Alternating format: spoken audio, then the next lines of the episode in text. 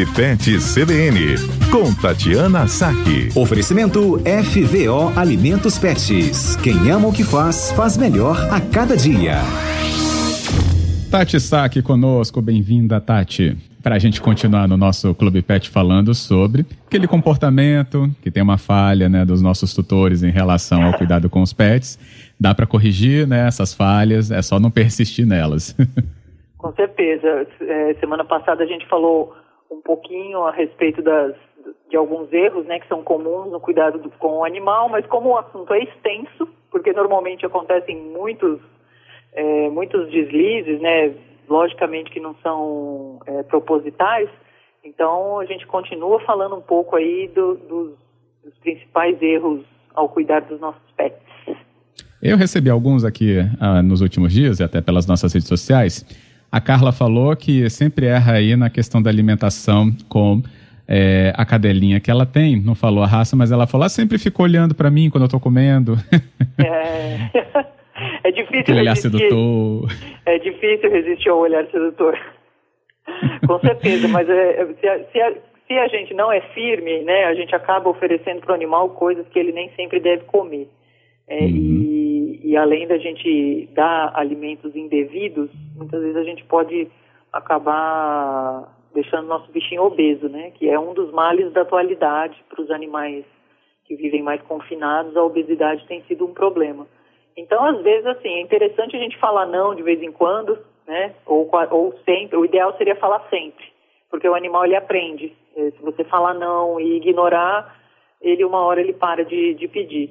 É, ou tentar substituir, né? Uma coisa que você esteja comendo por alguma coisa que ele possa comer. Então, você está comendo um pão com manteiga, você pode oferecer, dar para ele ali um pedacinho de, de fruta, um petisquinho, alguma coisa no lugar. Uhum. Ótimo. Recebi também aqui do Paulo e ele fala que também tem um cão é, e compra aqueles ossinhos, né, para ele é, ficar lá roendo, mastigando. Só que ele fala, ah, mas aquilo vira um troço nojento depois. Estou errando ou não? Aí já é uma dúvida. Então, é, esses, assim, tem vários tipos de ossos, né, disponíveis no mercado. Tem alguns ossos que são os ossos naturais, que são os ossos de, de, de animal mesmo, ou bovinos ou suínos, são os mais comuns, que normalmente são defumados. É, esses ossos, eles são ótimos, assim, para distrair o animal e fazer ele passar o tempo, porque, assim, o que as pessoas têm que entender é que roer faz parte do comportamento natural do cão. Então, se ele tiver um osso para roer, ele não vai roer o pé da mesa, né? Geralmente funciona. É, mas, assim, é, existem também aqueles palitos, né, que são de material geralmente é, triturado e compactado, que acaba é, sendo consumido muito rápido, e existem aqueles ossos do tipo nó, é, que eles são feitos a partir do couro bovino, né, são aqueles Uhum. que, que vêm realmente enroladinhos, né, com duas pontas. É, aquilo ali, conforme ele vai umedecendo, ele realmente vai formando uma. Ele fica meio gosmento mesmo, meio pastoso. né? É. E, e a gente tem, inclusive, casos de animais que engasgam com aquilo.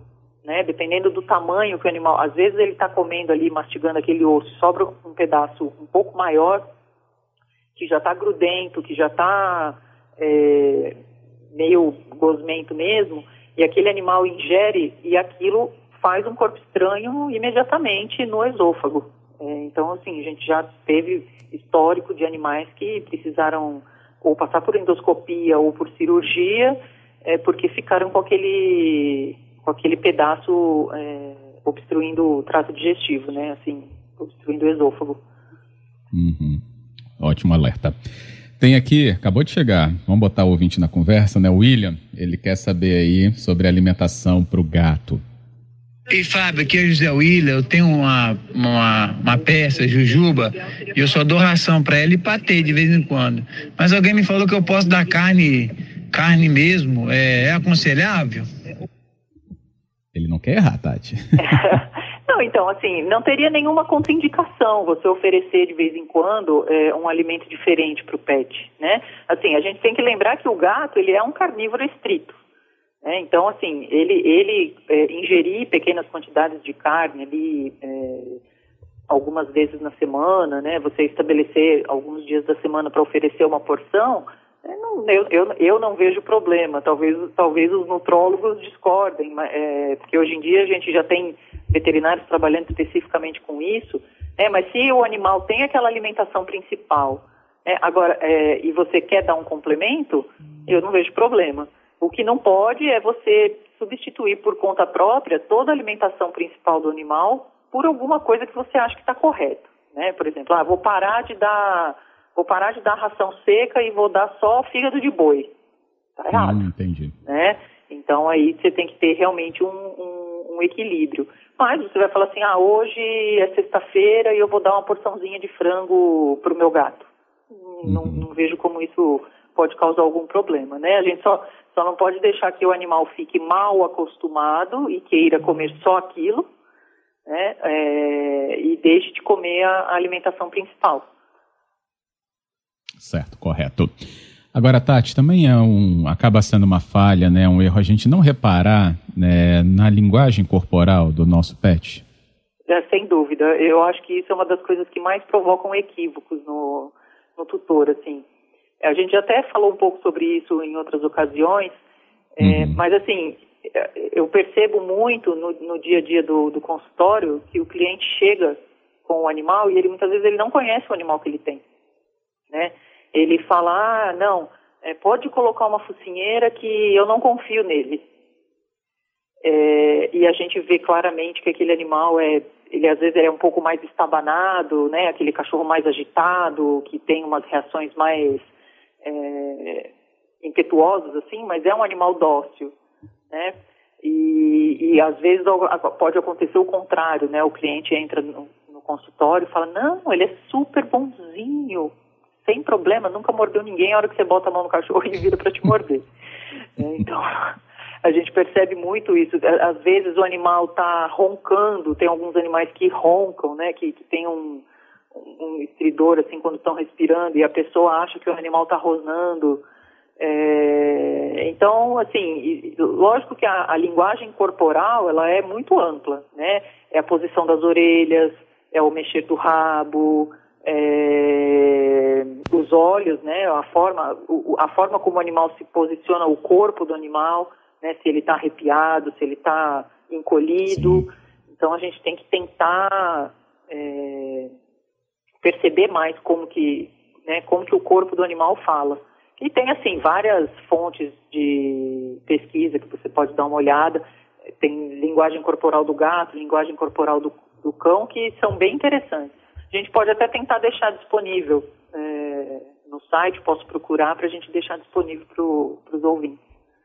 Ah, beleza. Assim que achar, a gente bota lá. Assim que você mandar, a gente bota lá. Bem, é, para a gente terminar, e é claro, né, não vai dar para falar de todos aqueles detalhes que a gente planejou, então a gente com certeza terá o nosso próximo encontro, se você permitir que a gente ainda continue falando assim. Com certeza, eu adoro falar sobre defeitos. isso. tá bom, então, ó, tá combinado. Nosso ouvinte vai mandando durante a semana, como a gente já recebeu, até levei ao ar, mas o nosso número é o mesmo para você: 99299-4297.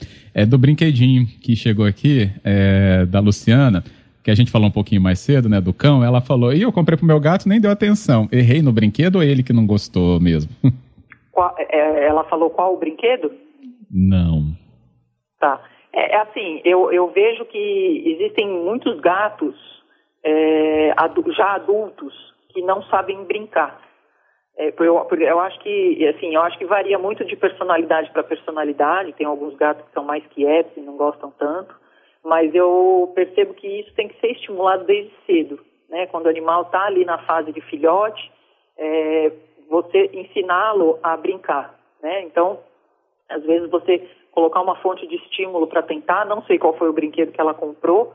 Né? É, os gatos realmente gostam de alguns brinquedos específicos, às vezes brinquedos que têm pena, ou aqueles brinquedos que vêm enriquecidos com catnip, que é a erva do uhum. gato, que estimula o, o, olfato, né, e estimula o gato a, a se interessar pelo objeto.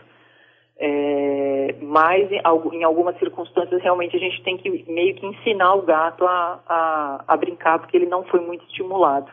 Beleza, tá aí. Então a gente vai até. Deixa o convite para o ouvinte mandar Até a fotinha lá do brinquedinho e do gatinho.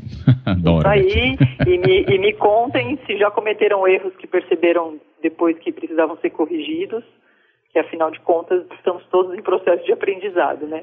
Isso, constante evolução. Constante evolução.